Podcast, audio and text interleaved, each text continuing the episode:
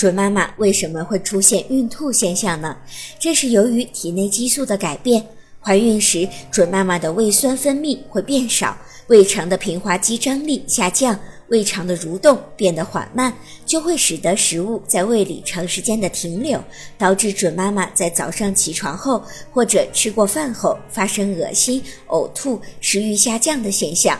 在怀孕的初期，胚胎主要处在细胞分化的阶段，生长发育速度很慢，并不需要额外增加热量的摄取。只要体重没有减轻太多，出现脱水、电解质不平衡或者酮症酸中毒的现象，就不会影响到胎儿的生长。